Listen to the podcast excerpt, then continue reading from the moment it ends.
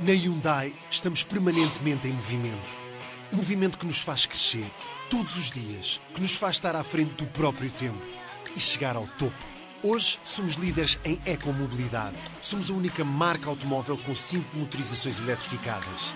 48V híbrido, híbrido, plug-in, elétrico e hidrogênio. E isso faz-nos ver o mundo com outra cor. Azul. A cor que pinta o céu e a água mais pura e que nos move de forma mais sustentável. Blue. A cor do futuro. A cor de um novo movimento que queremos que faça connosco, com mais certezas e que seja uma verdadeira experiência. Por isso, vamos partilhar tudo o que sabemos, resultado de um longo caminho de pesquisa e inovação. Na Academy, vamos viajar na direção certa. Explicar o caminho, ultrapassar obstáculos, esclarecer dúvidas e avançar. Vamos inspirar em conferências e eventos, garantir mais vantagens para todos e dar mais valor à responsabilidade social. Nós já começamos, porque o futuro é agora. O futuro é Blue. O futuro é Hyundai. Olá, boa tarde. Estamos em direto no Facebook da Hyundai Portugal para a primeira Blue Conference que integra o projeto Blue da Hyundai, onde vamos abordar o tema da ecomobilidade, tentar perceber as tendências do mercado, analisar as vantagens da ecomobilidade para os utilizadores e para o meio envolvente. E vamos também tentar perceber se a democratização da eletrificação está mesmo a acontecer ou se é ainda uma ambição distante. Com este projeto, a marca pretende apoiar a sociedade na transição para uma mobilidade mais ecológica, contando para tal com parceiros relevantes neste movimento e que integram o projeto Blue. Esta vai ser a primeira de um ciclo de conferências e acaba por explicar as motivações também das entidades parceiras que integram este projeto Blue. Quero desde já agradecer à Hyundai o convite para moderar esta conversa e sem mais demoras passo a apresentar os nossos oradores para esta tarde. Temos connosco o CEO da Hyundai Portugal, Ricardo Lopes, e também alguns parceiros que se associam a este projeto. Temos, desde logo, a UV, Associação de Utilizadores de Veículos Elétricos, que é representada pelo presidente Henrique Sanches, temos um, também uh, a ABAI, Associação da Bandeira Azul da Europa, e que é representada igualmente pelo presidente José Archer. Uh, da CETELEM, que integra o maior banco europeu e principal parceiro financeiro da Hyundai Portugal, temos Pedro Ferreira, é membro da Comissão Executiva e responsável pela área do financiamento automóvel do CETELEM. E, finalmente, um convidado, alguém bastante conhecedor do setor automóvel, em particular neste movimento de transição a que estamos a assistir, para falar já o estamos a ver, o Ricardo Oliveira, que é fundador e CEO do uh, World Shopper. Vamos abordar uh, três temas e desde já peço aos nossos oradores alguma capacidade de síntese, porque o cronómetro não para e gostávamos de ter tempo no fim para responder a algumas uh, questões de quem acompanha esta conferência. Vamos então um, aos temas, vamos falar de tendências de mercado, vamos falar também, já o disse, de ecomobilidade e de uh, democratização da eletrificação. Já vimos aqui uh, os três quadros que indicam os temas que vamos abordar e vamos começar então precisamente por aí, pela tendência de mercado. Tem-se falado uh, muito disso. Eu começava por chamar à conversa o Pedro Ferreira do 7LM. Pedro, para quem olha para, para o mercado de uma forma particularmente atenta, estamos a falar uh, de uma moda ou um, eletrificação já é uh, uma tendência e um caminho que convém de facto estar atento? Uh, não é uma moda, não é uma moda de todo. Nós verificamos uma grande procura dos clientes que, que, que querem financiamento de soluções de mobilidade elétrica. Na verdade, os clientes, porventura, podem ainda não ter a informação completa sobre as vantagens uh, da utilização da, da, eletrificação para o seu dia a dia. Uh, como aliás vamos, vamos mostrar aqui no estudo, e portanto isso requer pedagogia que teremos de continuar a fazer junto dos clientes. Mas não é uma moda, é algo que vem para ficar e que será seguramente o futuro da nossa mobilidade. Uhum. E esta, esta tendência um, é uma tendência que está a dar passos uh, curtos ou, pelo contrário, um, é uma tendência que já tem expressividade no mercado? Eu creio que é uma tendência, é uma tendência que já tem uh, expressividade no mercado. Uh, os clientes uh, ponderam bastante bem sobre se vão comprar um carro de combustão interna ou se vão comprar um carro de, de, de, motorização elétrica e, e, e, na verdade é algo que ninguém que compra um automóvel hoje é indiferente a este aspecto. Portanto, pondera-o, depois poderá escolher uma opção ou outra em função daquilo que é a sua percepção do que lhe traz mais vantagem, mas não é de todo algo passageiro. E, portanto, vamos continuar a ter um crescimento uh, do, da venda de carros elétricos, da utilização de carros elétricos para fins particulares e para fins uh, empresariais. Do ponto de vista do consumidor, a eletrificação já é uma prioridade, já aparece no topo das prioridades uh, quando no momento da compra de um automóvel? É, o que nós também verificamos é que, como, como o nosso estudo observador demonstrou, feito antes e depois uh, da, da, pandemia, que a, a, eletrificação não é o critério principal para a escolha do bem, da utilização da viatura. As pessoas preferem, acima da, da, da, da eletrificação, o preço, mas, sobretudo, curiosamente, a segurança. E esse aspecto foi, digamos assim, aumentado agora com a, a, pandemia. E, portanto, quer dizer aquilo que eu disse há pouco, nós ainda temos um longo caminho de pedagogia a fazer com os nossos clientes. Porque, na verdade, eu esperaria, naquilo que é a que a gente antecipa quando os estudos acontecem, que os clientes colocassem a ecologia à frente. Mas não, ainda estão a colocar o preço e também, ainda à frente do preço, a segurança, que é um aspecto curioso da forma como as pessoas veem uhum. o, o, o transporte automóvel. Exatamente, e não deixa de ser eh, curioso esse facto que referiu de haver uma alteração nos padrões de consumo a partir de um uh, evento inesperado, uh, como é o da pandemia da Covid-19 que estamos todos a viver e que obriga uh, consumidores e também empresas adaptarem-se a esta situação extraordinária. Chamava agora à conversa Henrique Sanches, da UV, ele que foi usando o estrangeirismo, um early adopter um, dos uh, veículos elétricos, uh, mas que também ao, ao, criar esta, esta associação de utilizadores de veículos elétricos acaba por ter aqui um papel pedagógico e de acompanhamento de quem um, se lança nesta tendência. Uh, Henrique, já falámos várias vezes sobre, sobre isto, uh, uma tendência que começou por ser uma aventura para quem arriscava, hoje, eh, mais do que um risco, a eletrificação é uma aposta. Em primeiro lugar, agradecer o convite feito à Associação de Utilizadores de Veículos Elétricos pela, pela Hyundai. É com todo o gosto que aqui estamos. Boa tarde a todos os oradores e a todos os participantes. Eh, de facto, assim é, Rui. O que inicialmente alguns de nós na Associação, na UVE, começámos a andar de moto elétrica no ano 2008, 2009 e de carro elétrico a partir de 2011 e de facto éramos os, os adopters, os pioneiros, os, os primeiros uh, utilizadores de veículos elétricos do ponto de vista do particular. Uh, dá, dá coisa de dois anos esta parte, sentimos que está a chegar à mobilidade elétrica um utilizador, um consumidor, um proprietário, que o que quer é de facto um, uma opção que seja economicamente melhor do que aquela que ele tinha até à data e não está tão preocupado com as questões ambientais ou ecológicas, eh, que era no início a grande preocupação dos primeiros utilizadores.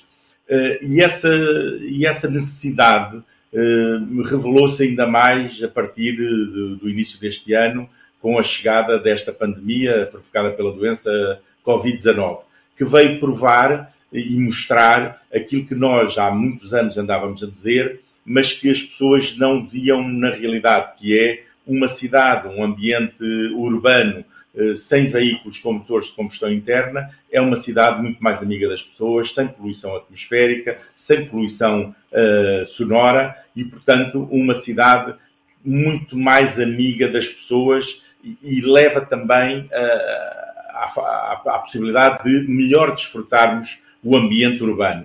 E, e notamos isso desde o início deste ano, uh, com inúmeras questões que nos eram colocadas por pessoas que nunca tinham posto a possibilidade de adquirir um veículo elétrico e que começaram a, a pôr essa questão. Simultaneamente, há uma oferta muito maior de modelos e de marcas com as suas opções elétricas e eletrificadas, e por outro lado, também temos uma rede pública de carregamento que aumentou substancialmente nos últimos seis meses.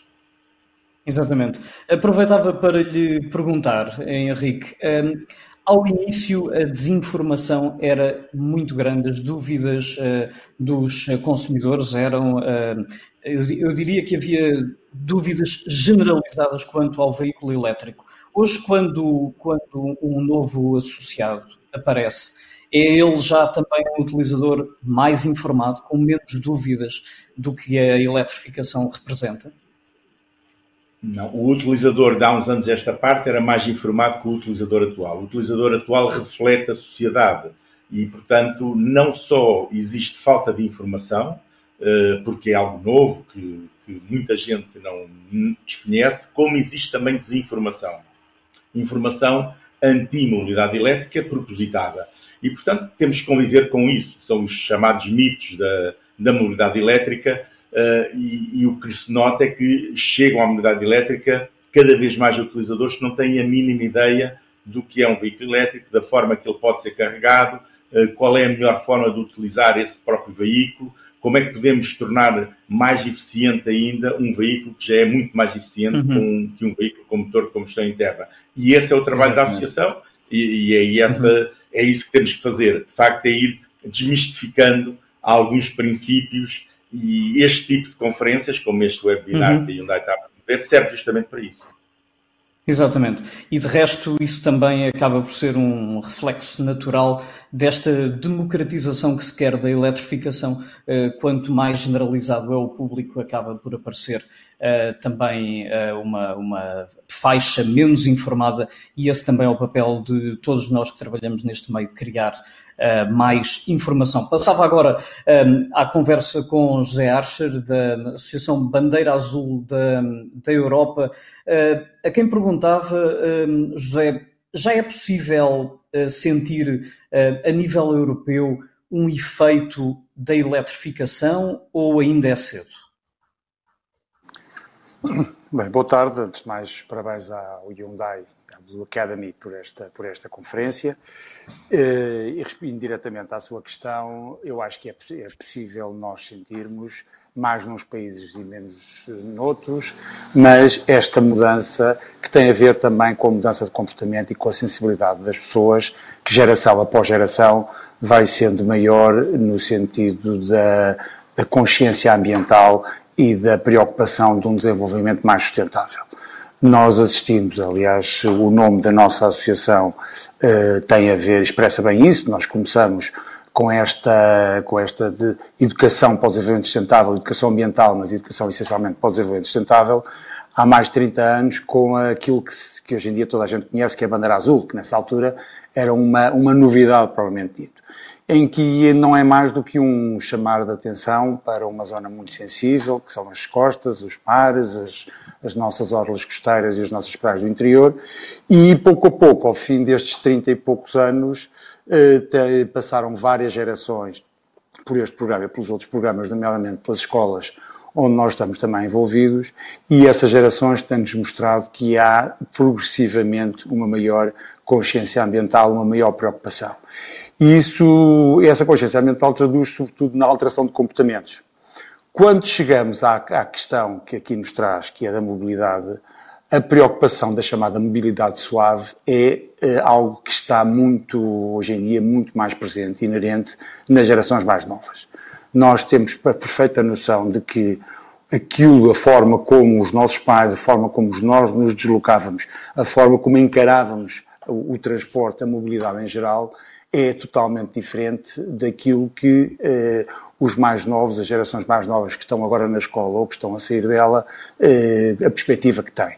E, portanto, é nessa medida que as mudanças vão acontecer. As mudanças, as mudanças acontecem de duas formas, ou por imposição, portanto, porque há determinações eh, através de legislativas ou imposições de outra natureza em que as pessoas têm que se adaptar. Aliás, esta situação que nós ainda estamos a, a passar do, da pandemia e do Covid foi uma imposição que nos foi feita e, de, e, no caso do teletrabalho, rapidamente, aquilo que se vinha falando há não sei quanto tempo, de uma semana para a outra, todas as pessoas passaram a saber o que é que era, como é que era trabalhar a partir de casa e adaptaram-se de uma forma ou de outra. Portanto, isso é uma das formas. A outra forma, que demora mais tempo, naturalmente é fruto de, de, de gerações, é uma forma da interiorização dessa necessidade. E é isso que é feito, portanto, quando falamos de educação, falamos de gerações. A educação não é de um dia para o outro, portanto, tem que se, tem que se entranhar nas pessoas e tem que ir pouco a pouco eh, saindo e depois isso depois é um efeito de, de contágio também nesse aspecto. Uh, esta, esta vertente de uma mobilidade mais suave é algo que nós vemos hoje em dia nas escolas e que depois se propaga das escolas para as famílias, das famílias para a comunidade e da comunidade para a, a, a sociedade em geral. Agora, leva o seu tempo, começou, é incontornável e é irreversível e o passo, o primeiro passo é de facto pela mobilidade elétrica, que é naturalmente que as pessoas reconhecem, porque começando em termos, logicamente, estes mais novos, nós estamos muito atentos, eu vejo isso nas escolas, muito atentos para a redução das emissões, a redução do uhum. ruído, a, re, a redução do, do o aumento de uma vida de um transporte mais saudável e, sobretudo, mais sustentável. É nessa medida que nós temos esta, esta percepção de que este processo não é uma moda, não é uma tendência do momento, é algo que vem sendo eh, progressivamente a, a, ser interiorizado, assumido e reforçado. E, com, e como, como, dizia o Henrique ainda agora há pouco, de facto esta, esta situação do, do Covid, da pandemia, mostrou-nos que se nós retirarmos a generalidade dos, dos, dos, dos carros eh, de combustão que temos nas nossas ruas, rapidamente, mas isto tem, no, no, o efeito é imediato, é ao fim de uma semana é já todos Exatamente. sentimos que o, ar, que o ar está melhor. Que, está, que o ar que respiramos é melhor. Exatamente. O aumento, o aumento, uma coisa que eu reparei aqui em Lisboa, é que o aumento do número de pássaros e o, e o, o, o ruído do chilrear, que foi impressionante neste período em que não se ouvia uhum. mais nada, não, pelas duas razões. Primeiro não havia o ruído dos automóveis, depois havia de facto mais pássaros nos, nos nossos jardins. Exatamente. José Archer, já vamos um, voltar a, a, conversar. Eu chamava agora um, à conversa o Ricardo Oliveira.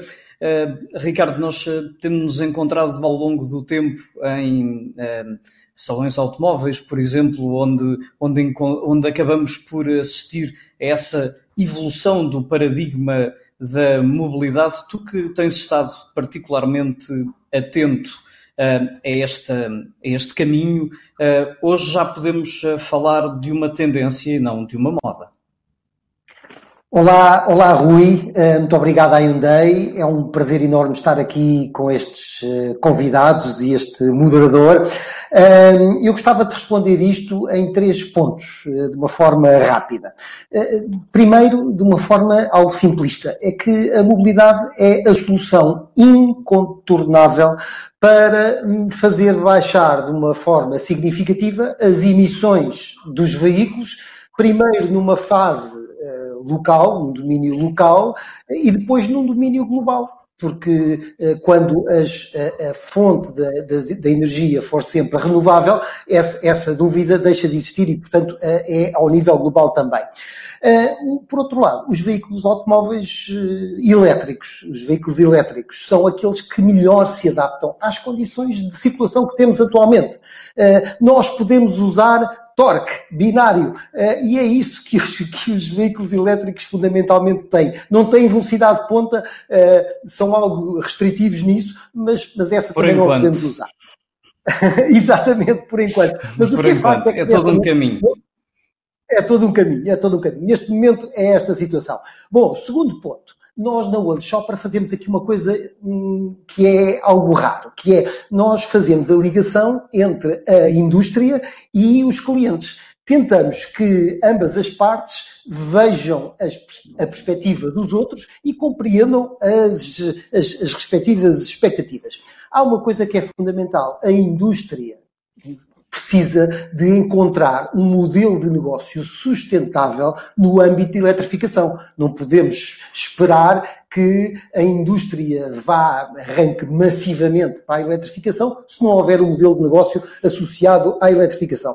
Depois, os clientes precisam que os produtos e os serviços que a indústria vai prestando se adaptem às suas necessidades e expectativas a, a, a, eletrificação só se vai massificar quando esta ligação for absolutamente perfeita.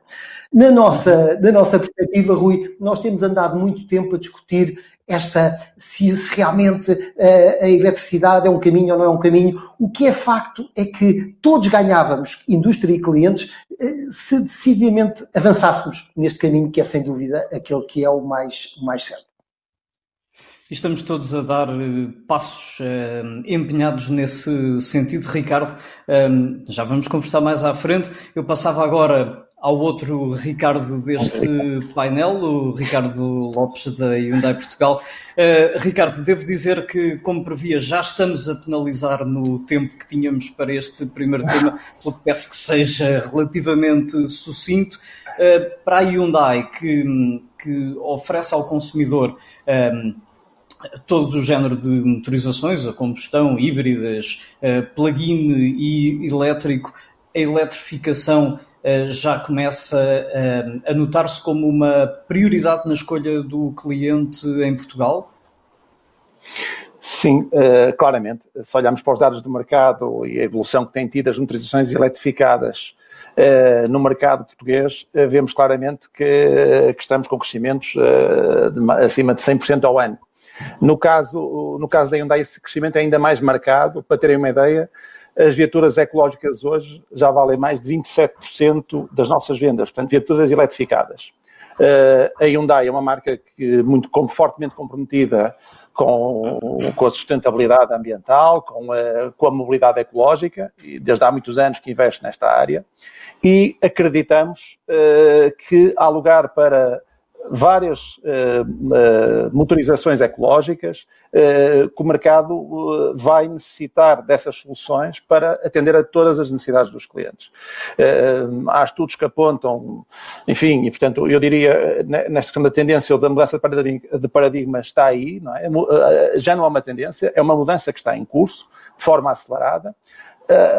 a legislação também acaba por uh, promover os targets que os construtores têm de, têm de garantir em termos de, de pegada ambiental, vão sem dúvida também promover uh, uh, o crescimento rápido das motorizações eletrificadas mas acredito sem dúvida que vai continuar a existir, a a coexistirem, vão continuar a coexistir várias motorizações, desde os plug-in, os hybrid, os mild hybrid, os elétricos, eh, e até mesmo, sabes, eh, Rui Pedro, hoje a Hyundai é a única marca eh, que disponibiliza ao mercado cinco tecnologias diferentes, ecológicas, e portanto faltava-me aqui falar do Fuel Cell, a tecnologia de Fuel Cell, que também é uma uhum. tecnologia que hoje está massificada pela marca e, que terá o seu lugar no futuro, eh, haja infraestrutura, como, como, já alguém aqui falou, que, que, é realmente necessária para conseguirmos fazer evoluir eh, esse crescimento. Mas sim, eh, a transformação está a acontecer neste momento, sentimos. Exatamente. E, e, essa sua resposta, Ricardo, dava aqui uh, pano para mangas e suscitava-me desde logo várias uh, questões, mas temos a ditadura do cronómetro e, portanto, temos que avançar para o segundo tema desta conferência. Estou a falar da ecomobilidade. E para começarmos a falar de ecomobilidade, há vários temas, é uma matéria complexa que daria, de resto, para várias horas de conversa. Eu começava por chamar o José Archer, da Associação Bandeira Azul da Europa, para falarmos, eh, José, de sustentabilidade ambiental, que é um processo, já sabemos, que se atinge eh, pela educação, ainda há pouco eh, falávamos disso mesmo. Quantas gerações é que precisamos para criar, para enraizar essa consciência ambiental?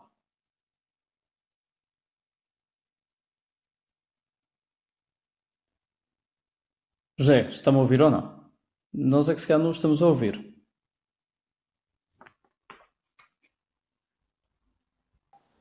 Não, desculpe, tinha o, ouvir... tinha o, não, ah, tinha o microfone okay. desligado. ok, um problema, um problema técnico. Ok. Não, não, tinha ouvido então, desligado. Então agora. É por defeito.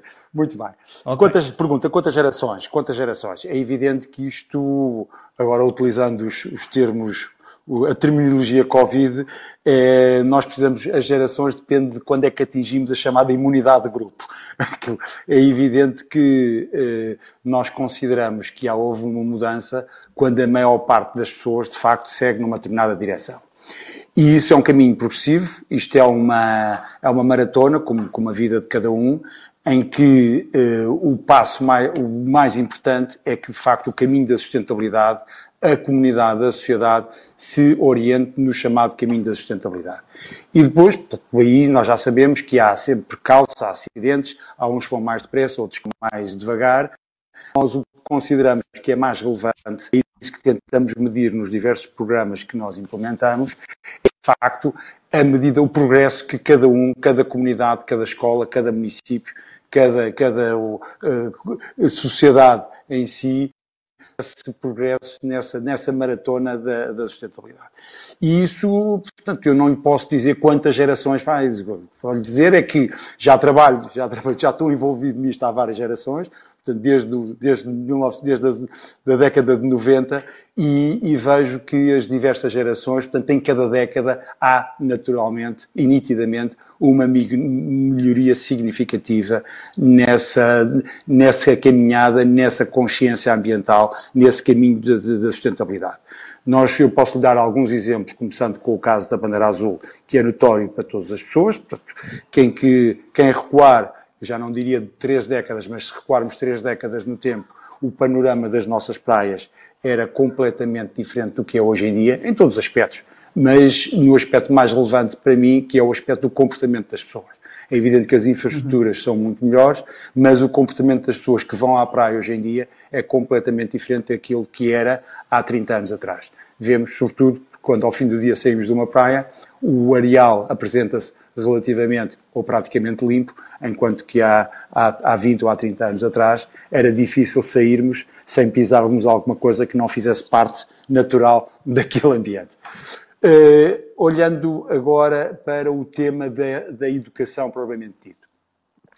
Nós estamos envolvidos, como eu já fiz referência, estamos envolvidos em projetos nas escolas, uh, temos cerca de 2.200 escolas a trabalhar em projetos, aqui em, só aqui em Portugal, nos projetos Ecoescolas e Jovens Portas para o Ambiente, e aí temos tido a ocasião e a, a possibilidade de, de, de verificar no terreno como é que esta evolução tem ocorrido.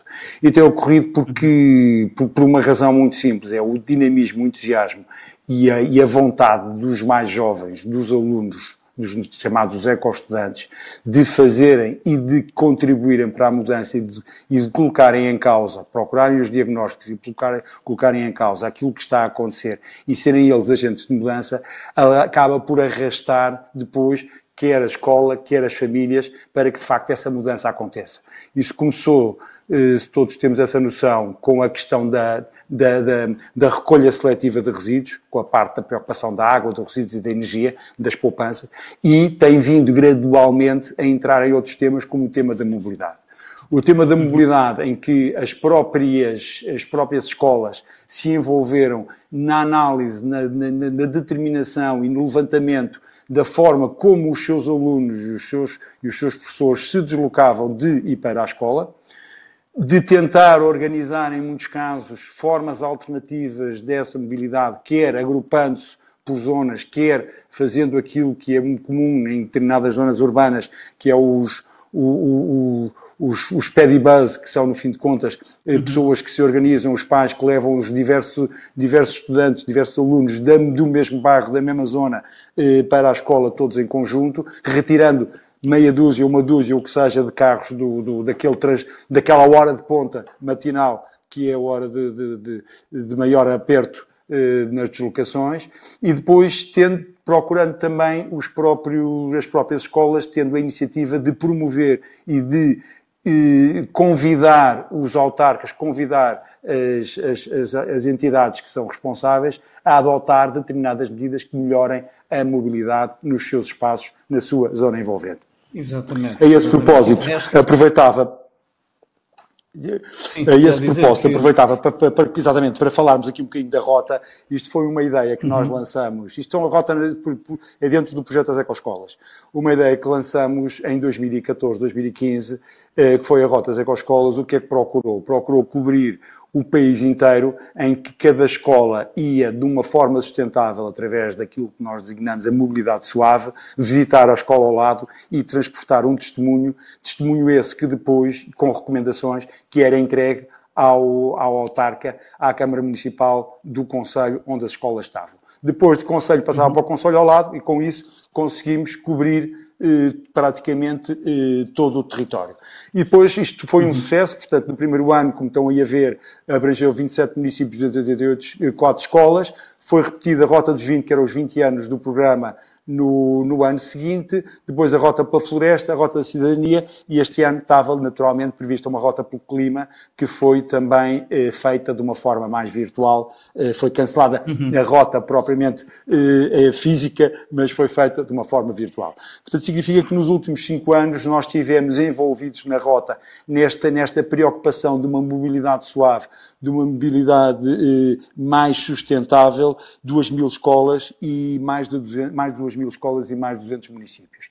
Portanto, é esta iniciativa e esta, esta, esta forma que nós conseguimos eh, levar os nossos jovens, que serão os decisores de amanhã, a de facto a terem uma percepção diferente do que é que é importante para, em termos de mobilidade, onde naturalmente a mobilidade uhum. elétrica é incontornável.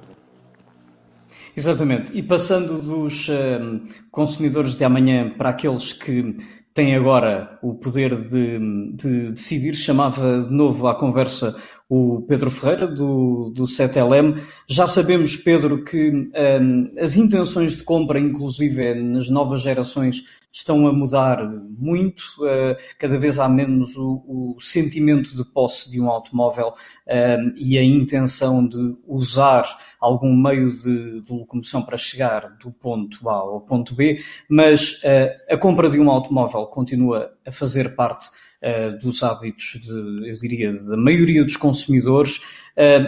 para esses consumidores e da observação que o CETEL faz, eh, tem havido uma, uma tendência crescente na importância que se dá à ecologia e, e à ecomobilidade? O que nós, o que nós verificamos, uh, mais uma vez através do nosso estudo observador e também uh, daquilo que é o negócio dos nossos clientes, se, se, eh, como podem ver neste, neste quadro, que é a base do nosso estudo uh, do Observador sobre os automóveis, verificamos que na Europa estamos com 581 uh, uh, veículos por cada uh, mil habitantes, que é um número significativo e é muito superior à média do, do no mundo. Se pudermos olhar para o mercado português, verificamos que a realidade em Portugal é ainda mais interessante do que a média europeia. Existem 611 carros por cada mil habitantes em Portugal. E isto revela um, um gosto dos, dos, portugueses pelo automóvel. Verificamos aqui, no outro slide a seguir, uma informação muito interessante. Aquilo que as pessoas optam para as suas deslocações diárias, casa-trabalho, casa-estudo, é essencialmente o transporte a pé e o transporte em viatura própria ou mota, ou seja, em detrimento de todas as outras soluções que nós consideramos, nomeadamente a viatura alugada, transportes públicos, inclusive a bicicleta. Portanto, significa que os portugueses, na circunstância atual da sua vida, preferem o automóvel como meio de transporte para a sua vida cotidiana. Uhum. Sim. Depois uhum. temos outra, outra, outra informação muito, muito interessante. 75% dos portugueses a quem fizemos esta questão consideram que têm uma ligação emocional forte com o seu automóvel. São valores abaixo, quer da média europeia, quer da média mundial, mas uh, ainda assim muito significativos daquilo que é a relação do português com o carro.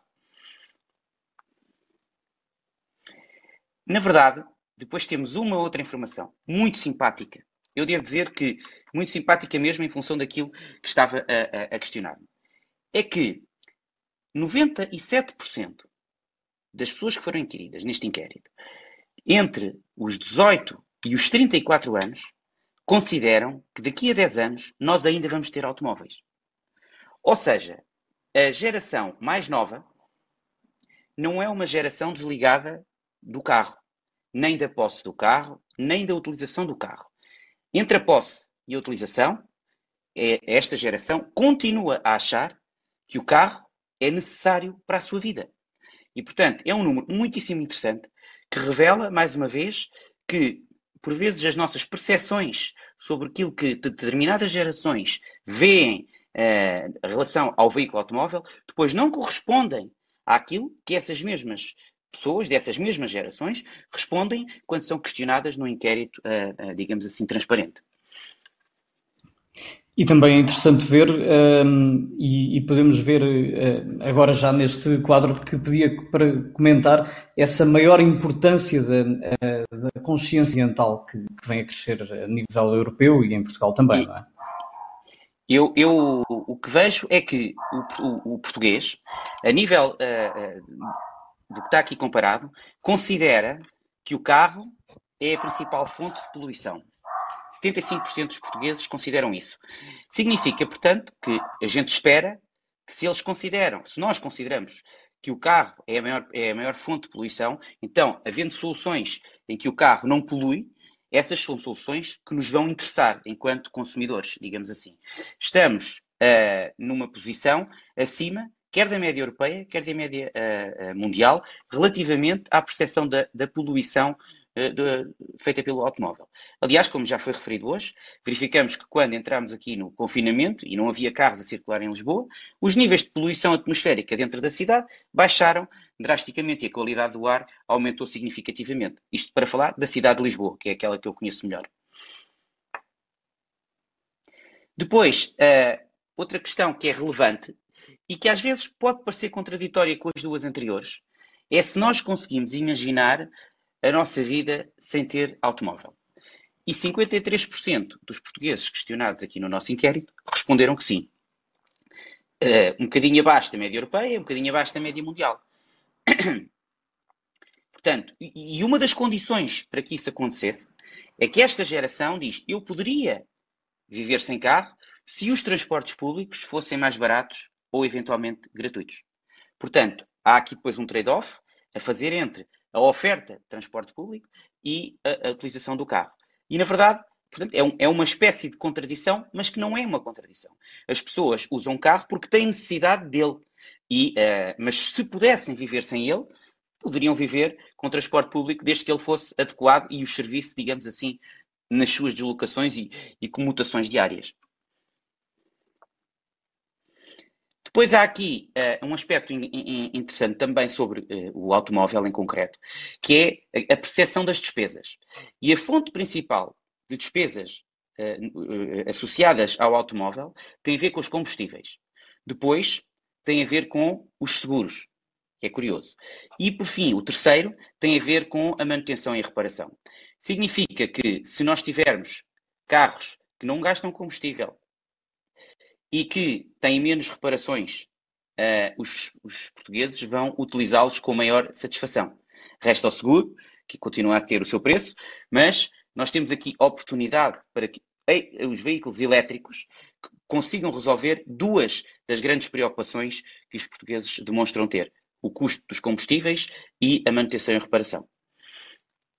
Pedro, eu não queria, uh, queria interrompê-lo apenas para dizer isto, que é, estamos a penalizar muito no nosso tempo, uh, daí que lhe pedisse que Vou fosse ser muito rápido. muito rápido. Vou ser muito rápido. Tá Obrigado. Muito rápido. Antes e depois da pandemia, é, é preciso é mostrar o, o, o slide. Antes e depois da pandemia, os portugueses diziam que aquilo que mais valorizavam num carro era a segurança. Ficava à frente do custo e à frente do, de ser agradável. Pois, durante a pandemia, estes números alteram-se e passamos a ter 60% a, a valorizar o custo e 64% a valorizar a segurança. Ou seja, volta àquilo que disse no início. Nós temos que ser pedagógicos e ensinar, de alguma maneira, de forma transparente, às pessoas, as vantagens da, da mobilidade elétrica, da ecomobilidade, em detrimento de, da valorização que as pessoas dão de outros critérios para terem um automóvel. O critério da, uh, do, do, da ecomobilidade, do ser amigo do ambiente na forma como nos deslocamos, deveria ser o primeiro critério que nós uh, deveríamos ver aqui, não é? Isso significa que temos que fazer um exercício pedagógico daqui para o futuro. Muito obrigado. Muito bem, Pedro. Obrigado. Uh, chamava agora o Henrique Sanches para nos dar aqui uh, a visão do utilizador um, de, da ecomobilidade uh, elétrica, neste caso, 100% elétrica ou não. Um, Henrique Sanches, tem-se tem alterado a visão do utilizador de um automóvel elétrico? Ou seja, consoante a tecnologia vai evoluindo eh, o utilizador tem mais confiança no automóvel que utiliza? Claramente. Nós costumamos dizer, nos vários eventos onde, onde estamos, que o que aconselhamos quando nos perguntam, mas então que carro elétrico é que eu poderei escolher, ou qual é o, aquele modelo ou aquela marca que mais se adapta uh, a mim? Uh, e nós o que dizemos é experimente. Experimente. Vá a um concessionário, uh, experimente e faça um test drive, se for possível um test drive de mais de que um dia, para conseguir perceber no seu, na sua utilização diária qual é a grande diferença entre um carro com motor de combustão interna e um veículo elétrico. E não temos dúvidas nenhumas, as pessoas a partir do momento que experimentam um veículo elétrico começam a pensar o que é que eu tenho que alterar na minha vida para conseguir ter este veículo elétrico. Porque o veículo elétrico é incomensuravelmente melhor sobre todos os aspectos é mais económico, é mais eficiente, tem melhor performance, não tem custos de manutenção praticamente nenhums. Enfim, só mesmo experimentando é que as pessoas ficam com essa realidade uh, bem apreendida. E essa é, uh, para mim, e é isso que nós fazemos, é passar de facto à, experiência real de condução de um veículo elétrico. Pode até começar por um veículo como um, um híbrido plug-in, que depois a pessoa rapidamente chega à conclusão que pode avançar neste momento para um veículo 100% elétrico porque vai ver a comodidade do que é guiar aqueles 40 ou 50 km em modo elétrico uh, em comparação com o ter que utilizar depois o motor de combustão, de combustão interna. Portanto, a experiência real é, é, é aquilo que vai marcar a grande diferença para os utilizadores. E depois temos alguma coisa que era óbvia que tinha que acontecer. É que no início as baterias teriam eh, pois, menos de 20 kWh, 24 kWh no máximo. Neste momento temos aí uma oferta que já tem eh, baterias de 75, 80, 90 e 100 kWh, o que vai permitir autonomias reais que saíram da casa dos 120 km para os 400 e até os 500 km. Portanto, tendo carros com autonomias de 400, 500 quilómetros, eh, com uma oferta em termos de marcas e de modelos cada vez mais diversificada, até a nível eh, das cores e, de, e, e do, do, interior do carro, enfim. Eh, neste momento, cá em Portugal, aproximamos dos 100 modelos em oferta, contando todas as classes de carros elétricos e eletrificados. Portanto, já começa a haver uma grande oferta para os gostos de cada um, para as bolsas de cada um, de referir que os carros ainda são ligeiramente mais caros no momento da aquisição, mas que ao fim de muito pouco tempo, se for o caso de uma empresa, é praticamente instantâneo, eh, eh, o carro fica muito mais barato, a utilização do carro elétrico fica muito mais barato com um carro com motor de combustão interna. Portanto, Exato, este, e é sempre importante, Henrique, fazer essas contas. Aquilo que foi dito uh, pelo, pelo Pedro anteriormente, eu julgo que só faltou dizer uma coisa, é que esses estudos são reais, existem, não temos dúvidas, conhecemos vários. As circunstâncias vão nos fazer andar muito mais depressa. Nós vimos agora, e já foi aqui referido o exemplo do teletrabalho, N empresas falavam de teletrabalho há, há anos, há muitos anos, há dezenas de anos algumas, e de repente estamos todos em teletrabalho ao fim de uma semana ou duas semanas. Portanto, as circunstâncias do que vem aí, e o que vem aí não é bom, convém dizer isto, nós na associação costumamos identificar o aparecimento deste coronavírus como uma espécie de cartão amarelo dado a toda a humanidade. O caminho que estávamos a trilhar é um mau caminho, que nos vai levar a um final muito mau e, portanto, uh, há que arrepiar caminho. E as circunstâncias que vamos ter pela frente vão fazer acelerar muitíssimo. É evidente que vamos ter vários tipos de, de, de motorização durante muitos anos, mas a, a velocidade de alteração do parque automóvel vai ser absolutamente gigantesca. Seguramente que sim, Henrique. Já voltamos a falar. Ah, eu agora arrepiava caminho para o Ricardo Oliveira, que, como já disse, tem acompanhado estas tendências da eletrificação. Ricardo, este é um caminho que, que já leva ah, duas décadas, muita coisa mudou. Agora pedia-te uma resposta muito sucinta, o mais sucinta possível para termos tempo para o terceiro tema desta tarde e perguntava-te os próximos 20 eh, anos vão refletir uma hum, provavelmente evolução tecnológica ainda maior do que aquela que vimos nestes 20 que passaram. Oh, oh Rui, deixa-me fazer-te, deixa-me responder-te a esta pergunta num exercício que não vai ser nada fácil, que é de tentar falar no passado, no presente, no futuro do veículo elétrico em apenas 5 minutos. Eh, eu vou hum, passar aqui uma apresentação uh, e em apenas 5 minutos vamos tentar uh, falar da história do veículo elétrico para trás e para a frente, ok? Podem pôr os cronómetros a funcionar. Rui, tu põe o teu relógio a funcionar e vamos tentar. Ora bem, o primeiro veículo elétrico de produção foi construído por Thomas Parker em 1894 em Wolverhampton, Inglaterra, oito anos, apenas oito anos depois de Carl Benz, de Carl Benz ter registrado a primeira patente de um veículo automóvel completo. Primeiros automóveis elétricos já tinham algumas desvantagens que ainda hoje mantêm em relação aos seus congêneres a gasolina, a ausência de vibrações, ruído, odores e inexistência de caixa de velocidades um benefício muito especial associado à época era a dispensa de manivela para arranque do motor. Por serem tão fáceis de utilizar, os primeiros veículos elétricos foram classificados como carros de senhoras. Alguns construtores montavam radiadores na zona frontal dos veículos para disfarçarem o modo de propulsão. Ora, no início do século XX, os Estados Unidos eram o país onde os veículos elétricos conquistaram maior aceitação. Na época, 40% dos automóveis funcionavam a vapor, 38% eram elétricos e 22% a gasolina. Nesta época, existiam 33.842 veículos elétricos registados nos Estados Unidos.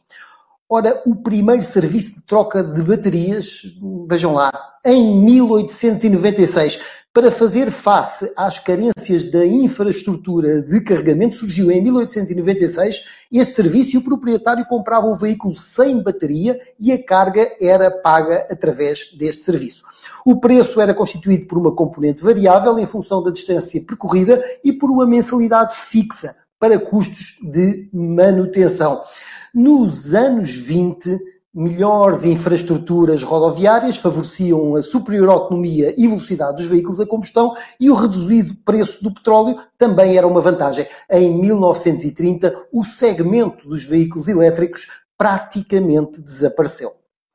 As crises energéticas dos anos 70 e 80 deram um novo protagonismo aos veículos elétricos. A GM apresentou vários conceitos elétricos e anunciou que iria comercializar veículos elétricos. No início dos anos 90, o estado da Califórnia, nos Estados Unidos, iniciou uma campanha para a promoção de veículos elétricos de baixas emissões e vários construtores lançaram modelos elétricos para poderem continuar a vender naquele mercado ao longo dos anos 90, os veículos elétricos voltaram a perder popularidade, essencialmente devido à redução dos preços do petróleo e à constante evolução das mecânicas de combustão.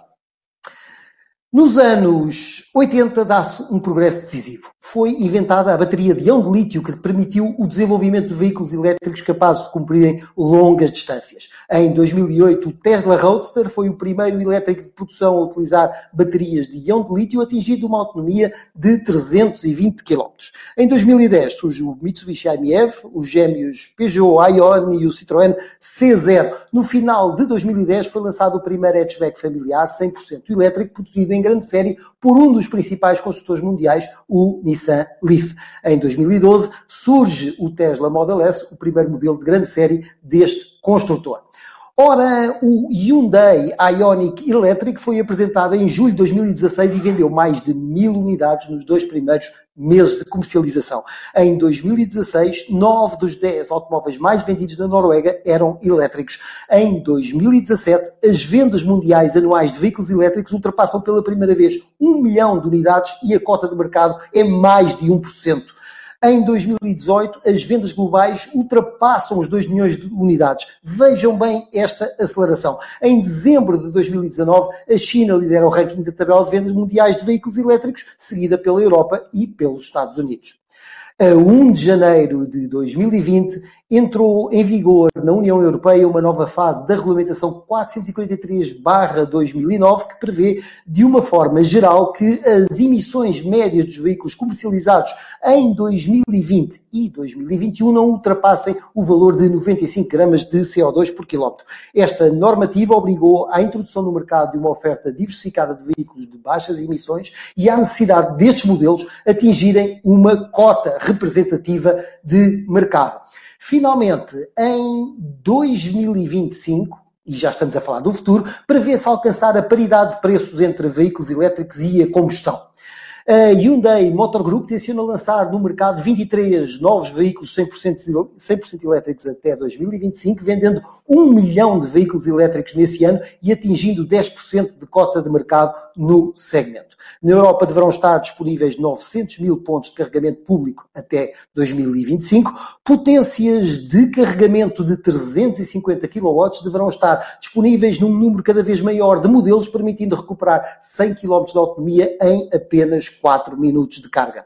O próximo marco histórico na evolução dos veículos elétricos deverá ser a introdução no mercado das baterias de estado sólido a partir de 2022. Estes acumuladores vão duplicar a densidade energética, o que permitirá autonomias superiores em baterias mais pequenas, para além da redução dos tempos de carregamento, aumento da fiabilidade e da segurança. Espero que tenha conseguido uh, transmitir isto uh, nos tais. Ok? uh, tenho, tenho uma má notícia e uma boa notícia para ti. A boa notícia é que passaste os 5 minutos, a boa notícia é que agora podes respirar e eu vou passar a palavra ao Ricardo Lopes da, da Hyundai Portugal. Uh, e, e, Ricardo, pedi-lhe que, que que, que a Hyundai, enquanto construtora automóvel, tem dado para, para a ecomobilidade. Uh, já tínhamos falado aqui da oferta que, no fundo, é, acaba por, por ser uma oferta que permite vários uh, tipos de utilização, uma oferta complementar, mas passa muito também por esta ideia que de resto vemos no projeto Blue de tornar todo o tipo de oferta, seja ela a combustão ou elétrica, o mais eficaz possível e também a respeitar as normas ambientais, que de resto são cada vez mais restritas. Sim, Rui Pedro, é, é, verdade. Efetivamente, o compromisso da Hyundai com a ecomobilidade é fortíssimo. Nós, desde, desde 91, que investimos em, em, na inovação em motorizações ecológicas, com o lançamento do primeiro, do primeiro veículo elétrico. Fomos a primeira marca a produzir em, cell, em série um, um veículo a fuel cell, o Hyundai X35. Eh, lançamos em 2016 a, primeira plataforma ehm, eh, que, que, de fábrica trazia três possibilidades diferentes de motorizações ecológicas, elétrico, plug-in hybrid e uh, hybrid. Ehm, e somos hoje a única uh, marca a disponibilizar ao mercado cinco tecnologias diferentes ecológicas. Portanto, todas estas falei aqui atrás, híbrido, plug-in, uh, elétrico, fuel cell e mild hybrid. E, portanto, eh, isto diz bem do investimento que a marca, que a marca faz ao longo dos anos ehm, e eh, de, de como acreditamos em como esta, este futuro para, para esta mobilidade mais eletrificada passa pelas diferentes eh, soluções ecológicas. Isto tem sido, de resto, uma força muito grande para nós aqui em Portugal. Somos hoje a quarta marca generalista nas vendas de nutrições eletrificadas, eh, que pesam já hoje, já, já tive a oportunidade de dizer isto atrás, 27% das nossas vendas. Eh, sem dúvida, um grande argumento para a marca e por isso mesmo consideramos líderes uh, na ecomobilidade. A marca continua com planos, o Ricardo já o disse, pretende ter 10% de market share de veículos elétricos em 2021, em 2025, uh, e tem continua a desenvolver tecnologias nesta área com fortes inovações tecnológicas. Mas, como líder, e claro, atentos que somos pelo peso que tem para nós a motorização ecológica e porque queremos contribuir para esta transição da sociedade, percebemos que Uh, já aqui foi dito, quer pelo, pelo, Pedro Ferreira, quer pelo Henrique Sanches, que a educação para, para, para a mobilidade ecológica, a falta de conhecimento, é sem dúvida o maior impedimento que nós sentimos hoje no que é, uh, no que é a, a transição para a ecomobilidade o que as pessoas. Há, há, mitos que é preciso desconstruir, há receios que as pessoas têm na utilização das diferentes tecnologias e, acima de tudo, precisam de ser, de ser orientadas. Falamos, falaste um pouco da democratização da, das tecnologias, porque nós hoje já temos os produtos, temos as diferentes soluções, nós inclusivamente temos produtos financeiros que desenvolvemos em conjunto com os nossos parceiros, aqui com a 7LM, como por exemplo o Hyundai Open Drive, que uh, que no fundo apoiam o cliente uh, na aquisição de uma viatura, permitindo-lhe optar por sistemas de aquisição ou de utilização mais flexíveis, sem correr riscos, que lhe permitem hoje adotar um tipo de eletrificação, um tipo de motorização, sem um, sem um compromisso a longo prazo. Portanto, permitindo daqui a 3, 4 anos eh, se essa, se essa motorização não se adequou à sua expectativa, uh, trocá-la, devolvê-la à Hyundai e optar por uma outra diferente. E, portanto, criamos este pack todo. Eh, eu diria que qual é a posição onde estamos hoje? Hoje temos, temos uma gama, eh, no caso da Hyundai, uma das gamas mais eletrificadas do mercado, e portanto temos uma gama com diferentes soluções para os clientes, com as diferentes motorizações. Falta realmente este esclarecimento, eh, falta o conhecimento por parte do cliente, falta a informação eh, para o cliente, para que ele possa adequadamente escolher de uma forma esclarecida qual a melhor solução que assim se adequa. E assim uh, nasce, isto está na gênese do que é o Projeto Blue, o que nos traz aqui hoje. Desde logo o Projeto Blue assenta na Blue Academy, é uma plataforma digital onde explicamos todas estas diferentes soluções que, que, os, que o cliente tem à sua disposição hoje, consegue nos nossos simuladores perceber qual é a tecnologia que melhor se adequa às suas rotinas, que melhor se adequa ao seu tipo de utilização. Uh, temos simuladores de poupança, onde o cliente consegue ajustar o seu, uh, percebe como é que, o seu, como é que vai obter o, o retorno do seu investimento, uh, enfim, tempos de carregamento para lá estar a adequar às suas rotinas, uma plataforma onde nós agregamos toda a informação disponível sobre a ecomobilidade, e claro, para isso contamos com o apoio dos nossos parceiros. Hoje estão aqui, uh, e aproveito para agradecer a sua participação a alguns deles, uh, que contribuem para esta plataforma. Uh, desde o início da plataforma arrancou há um mês, já, já tivemos mais de 50 conteúdos aqui publicados, já tivemos mais de 100 mil sessões de utilizadores que vieram conhecer a plataforma e, portanto, eh, queremos, nós, tal como estes parceiros estão connosco e que são parceiros relevantes neste movimento de transição da sociedade, contribuir para que, esclarecidamente, cada um dos clientes consiga encontrar a solução que melhor se adequa às suas necessidades. Eh, tem sido este o caminho que estamos a percorrer e é este o caminho que queremos continuar a percorrer no futuro. Entendemos que são estes passos que temos que dar, que é promover uma educação para a ecomobilidade, promover a sensibilização eh, eh, e eh, o conhecimento para que cada utilizador eh, do, dos veículos eh, escolha em, em, consciência e de forma informada. Exatamente, isso leva-nos Uh, sim, muito, muito rápido, muito rápido. Menos tempo do que levou o Ricardo Oliveira. Bom, mas vamos rapidamente para o último tema. Já, já o temos vindo a abordar um, aqui e ali nesta conversa, é a democratização da eletrificação, que é aquilo que, uh, no fundo, um, a sociedade está a trabalhar para que se torne uma realidade o mais rapidamente possível, que uh, os veículos elétricos sejam mais acessíveis uh, para que uh, se possam uh, generalizar nas nossas estradas. E eu começava por ir ao encontro do Henrique Sanches como utilizador e como presidente da Associação de Utilizadores de Veículos Elétricos. Henrique, o que é que ainda falta fazer para lá chegarmos? Uh, falta ainda muito, falta ainda muito. Uh, isto que estamos a fazer é uma das coisas necessárias no futuro. Mas, de qualquer forma, eu julgo que o ponto crítico neste momento é a rede pública de carregamento. Uh, neste momento, como já foi referido anteriormente, existem uh, variadíssimos modelos, com autonomia já perfeitamente para uma utilização diária sem qualquer tipo de problema, com preços de comercialização já muito próximos do que é um veículo de combustão e facilmente recuperável ao fim de quatro anos de utilização e, portanto, aquilo que falta mais, quanto a nós, é a rede pública de carregamento. Nós sabemos que cerca de 25 a 30% dos lares em Portugal não têm garagem, portanto, as pessoas não têm possibilidade de carregar os seus veículos nas suas garagens. Pois existem outros que, embora tendo garagem, existem alguns problemas para instalar carregadores nessas garagens, mas é necessário uma rede pública de carregamento para quem não pode de todo carregar nas suas casas e é necessário uma rede pública de carregamento rápido para podermos viajar por todo o país sem qualquer tipo de problema.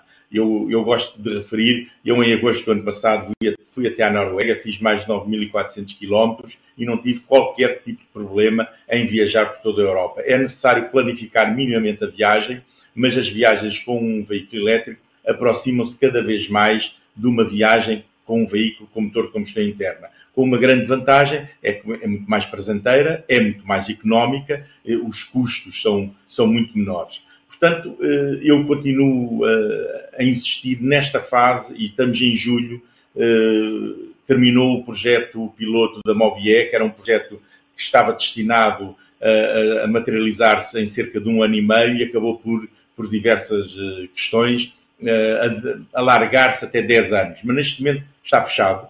Uh, todo, toda a rede pública de carregamento, quer rápido, quer normal, está na sua fase comercial. Os, os últimos lotes do concurso de dezembro passado estão a ser entregues aos operadores. Portanto, eu prevemos, nós, Associação, que até ao final deste ano vamos ter uma rede pública de carregamento rápido eh, e normal, abrangente, eh, com capilaridade, eh, abrangendo o interior do país também, onde era notória a falta de carregadores, e, e com isso e com o aumento do, do, do, dos modelos e das marcas e das opções que, que estão neste momento a, a, ser oferecidas aos utilizadores, nós queremos que vão aumentar, aumentar substancialmente. Nós tínhamos marcado o Encontro Nacional de Veículos Elétricos para o dia 25 e 26 de julho, devido à pandemia da Covid, fomos eh, obrigados a, a, a adiá-lo vai ter lugar no dia 19 e 20 de setembro, integrado na Semana Europeia da Mobilidade,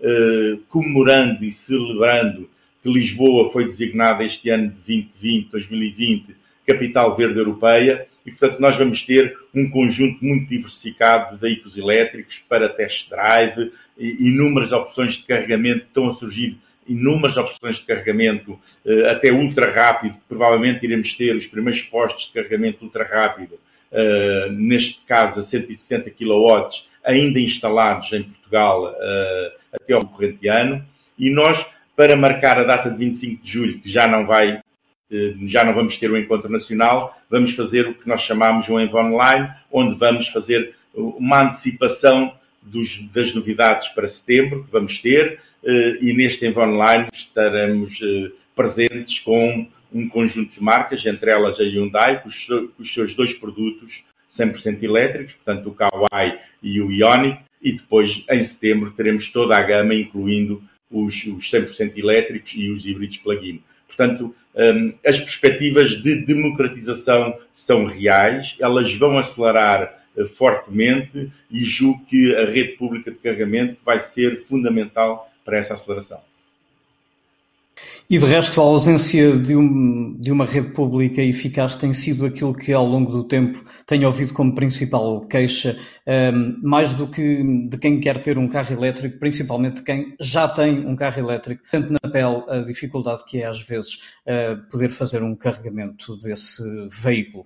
Um, Ricardo Oliveira, perguntava-te a ti, enquanto observador deste fenómeno da ecomobilidade e também como utilizador frequente de automóveis elétricos, o que é que sentes que ainda falta fazer? Olha, falta tornar o preço dos veículos eh, mais acessível para os clientes e as margens mais sustentáveis para os fabricantes, que é uma coisa que me parece contraditória, mas é mesmo preciso progredir nisto. E, e para progredir nisto, basicamente, é progredir no preço das baterias.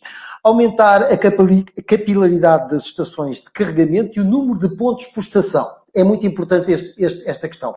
Reduzir o tempo de carregamento, sem dúvida, aumentar a diversidade na oferta de modelos elétricos, já está melhor, mas é preciso ainda aumentar mais e melhorar a qualidade das estações de carregamento rápido. Quem viaja pela Europa, o, o, o, o Henrique falou há pouco, realmente viajar na Europa é, é, fantástico do ponto de vista de acesso a pontos de carga, mas muitas vezes encontramos postos de carregamento eh, rápido que não têm o mesmo tratamento que as bombas de gasolina. Não têm uma cobertura, por exemplo, não têm coisas que eh, facilitariam muito mais a utilização. Depois, para se chegar à massificação da eletrificação, tem que se continuar a educar o mercado. Isso não há dúvida, já se diz aqui.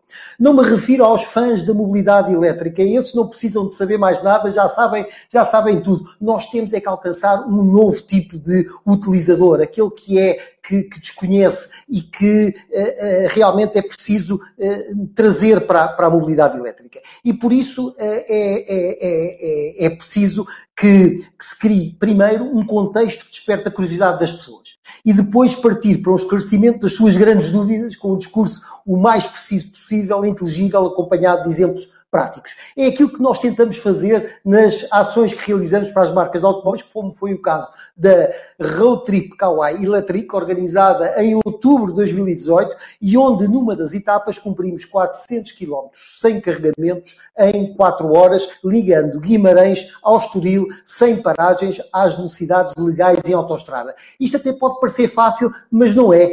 Não é fácil porque normalmente a autoestrada é um terreno que não é nada favorável ao veículo elétrico. Obriga a velocidades médias elevadas e tem poucas oportunidades de regeneração. Por isso, um carro para cumprir 400 km no limite das velocidades permitidas, eh, sem carregamentos nenhums, é porque este carro tem um bom consumo. E é isso que acontece com o Hyundai Kauai. Vejam este vídeo onde onde se mostra essa etapa.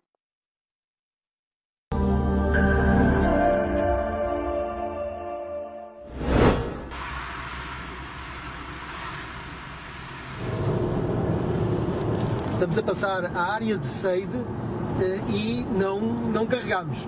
Vamos em frente para o Porto. 99 km percorridos, estamos a passar a área de serviço de Antoine e também não vamos parar. Estamos com 149 km e a passar a área de serviço de Amealhada e também não vamos parar.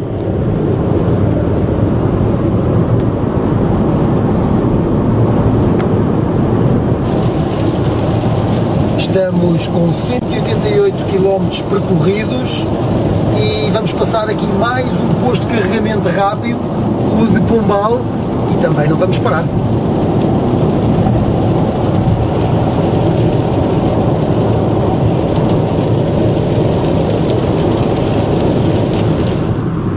Estamos a passar o posto de carregamento rápido de Leiria, mais um em que não paramos.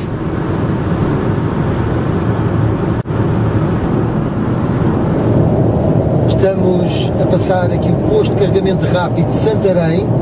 Entretanto, o, o nível de bateria já está um pouco abaixo de meio, como se pode ver aqui. Temos 270 km percorridos até agora, com total descontração.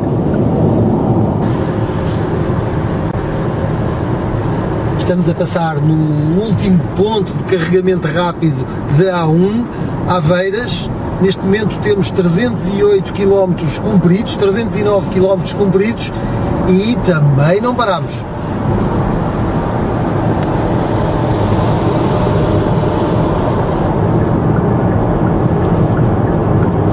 Último posto de carregamento rápido desta, desta viagem, Cascais, A5, também não paramos.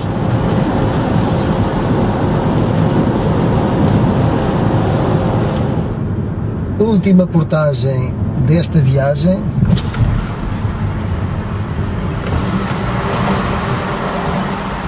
Efetuo o pagamento. Portagem da A5, última portagem.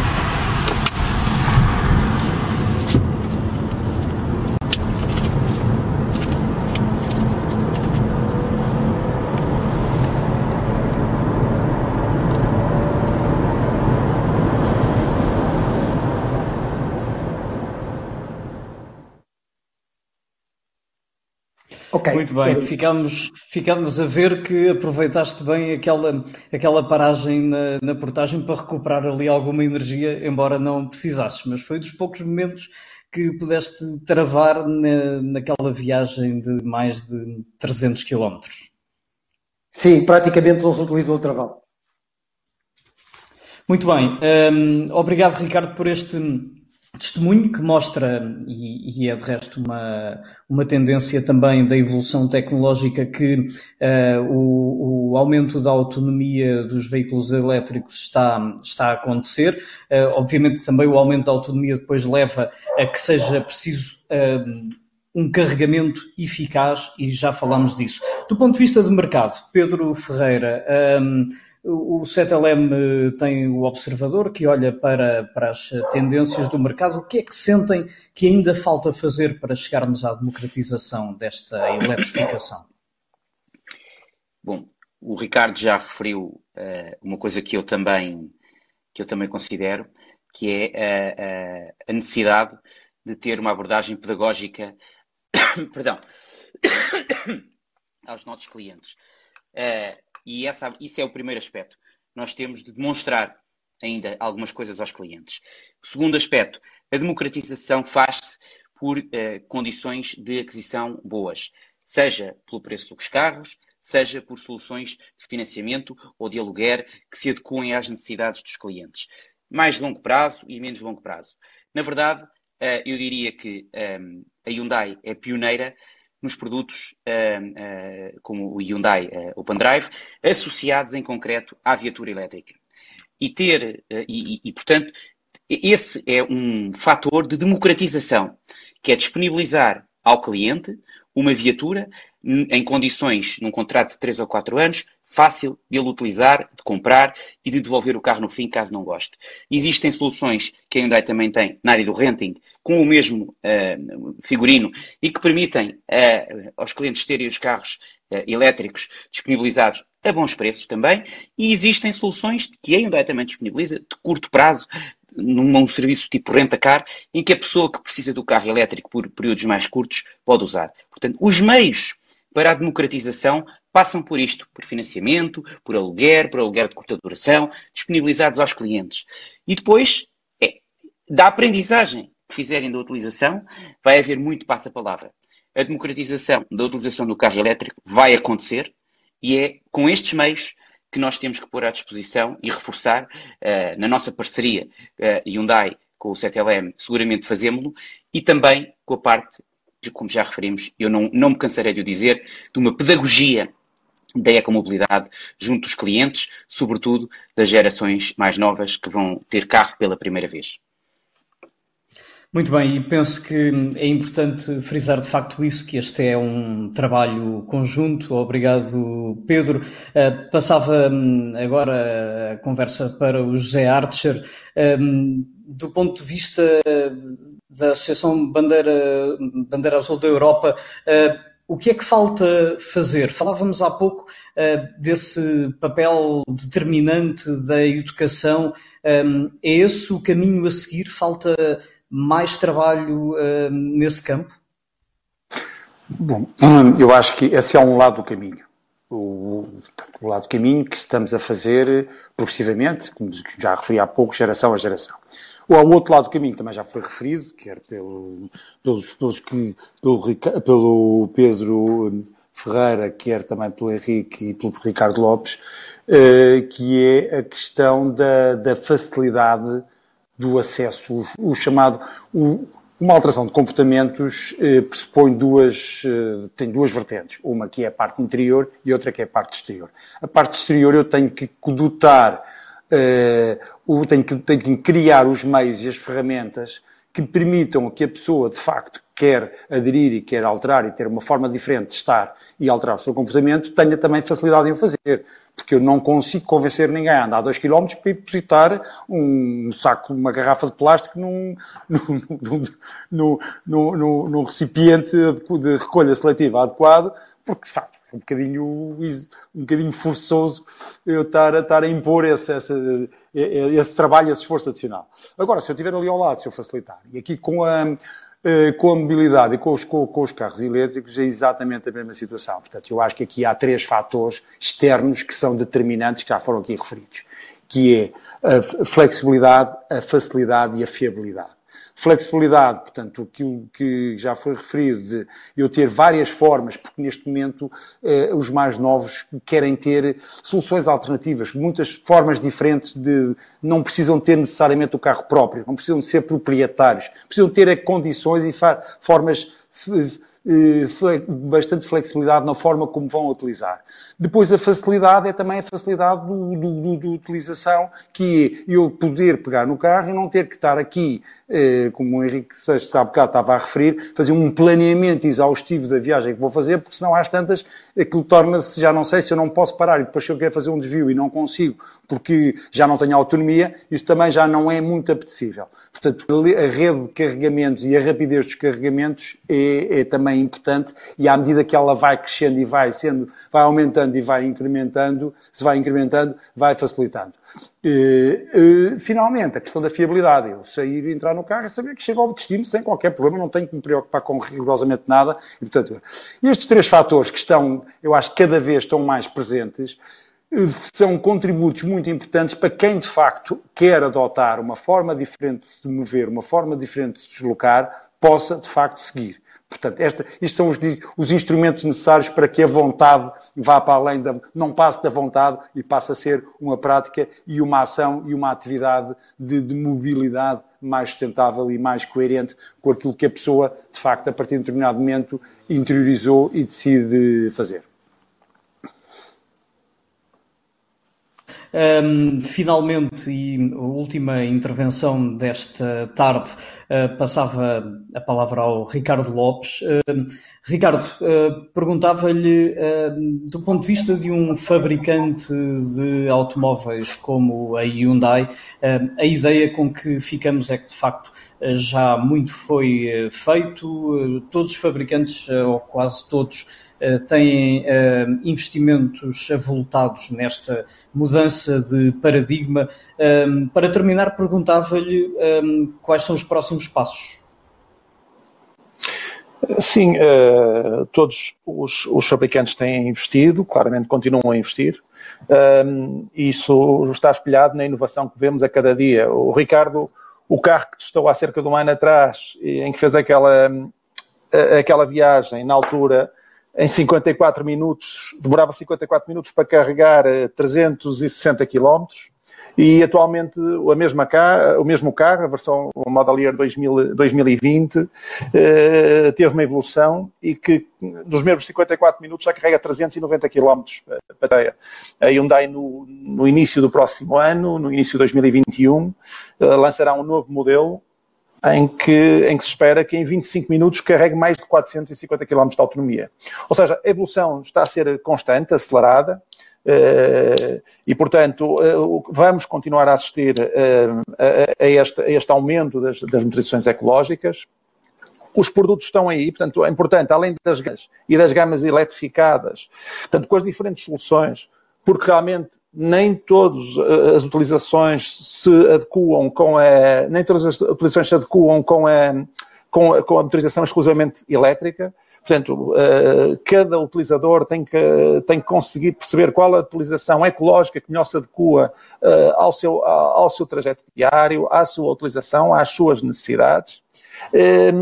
Eh, mas eh, acima de tudo também precisamos ter depois os tais produtos que permitam democratizar uh, os tais produtos permitam mesmo democratizar então esta tecnologia. E, portanto, produtos como falou há, há pouco o Pedro Ferreira uh, e que agora foi abordado pelo José Archer, produtos mais flexíveis que permitam às pessoas uh, enverdar por estas tecnologias, até sem tanto compromisso e, tanto como uma forma quase que experimental para testar, para ver se adequam, se adequam às suas rotinas diárias. E, portanto, tudo isso eu diria que está criado, mais ou menos generalizado na, mais ou menos generalizado na, na indústria, particularmente na Hyundai, onde obviamente temos aqui um foco muito grande nesta área. Agora, eh, e em jeito aqui de eh, final, eh, eu que a maior barreira, e acho que isto foi mais ou menos comum nas, nas, abordagens que vimos hoje aqui, nas intervenções de cada um, é realmente vencer o tal desconhecimento. É vencer, muitas vezes, o tal preconceito. É informar as pessoas. E, e eu reforço muito isto, porque foi isto que esteve na gênese deste projeto Blue.